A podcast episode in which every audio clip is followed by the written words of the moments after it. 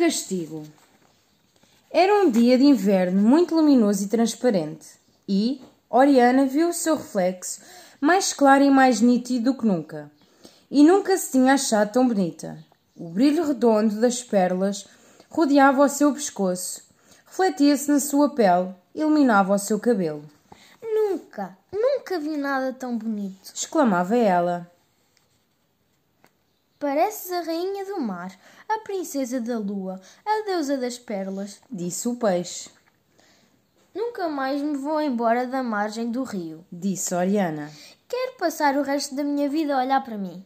Mas, de repente, Oriana calou-se, porque ouviu no ar um silêncio, e nesse silêncio levantou-se uma voz, uma voz alta, direita e severa, que chamou: Oriana. Oriana estremeceu e voltou-se. Ao seu lado, em pé no ar, estava a rainha das fadas. E a voz alta, direita e severa tornou a falar. Oriana, o que é que estavas a fazer? Oriana, pálida, respondeu. Estava a olhar para mim. E a tua promessa? Oriana baixou a cabeça e não respondeu. Oriana, Disse a voz.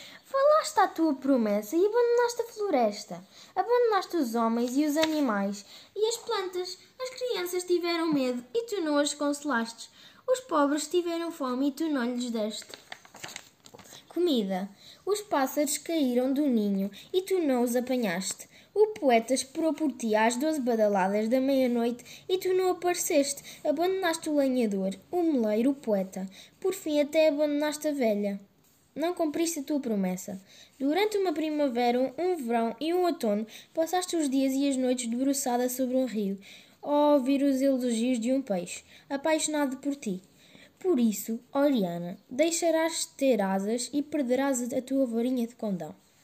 E, dizendo isto, a rainha das fadas fez no ar um gesto com a sua mão.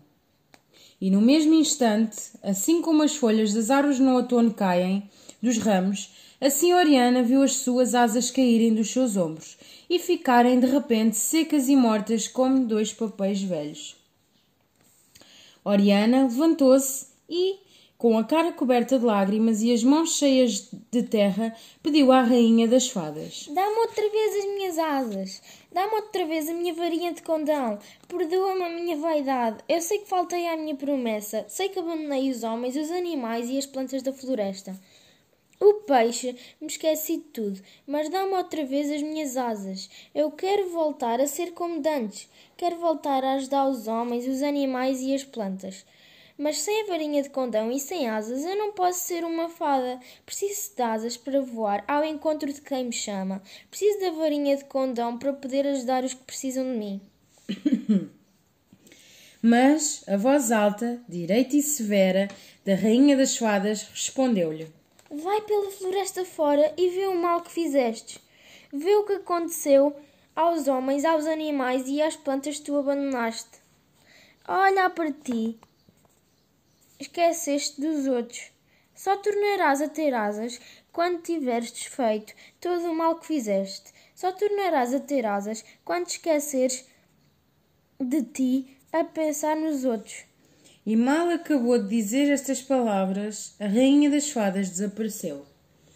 Neste texto eu fiz de narrador, a Beatriz fez de rainha das fadas, Doriana e uma fala do peixe.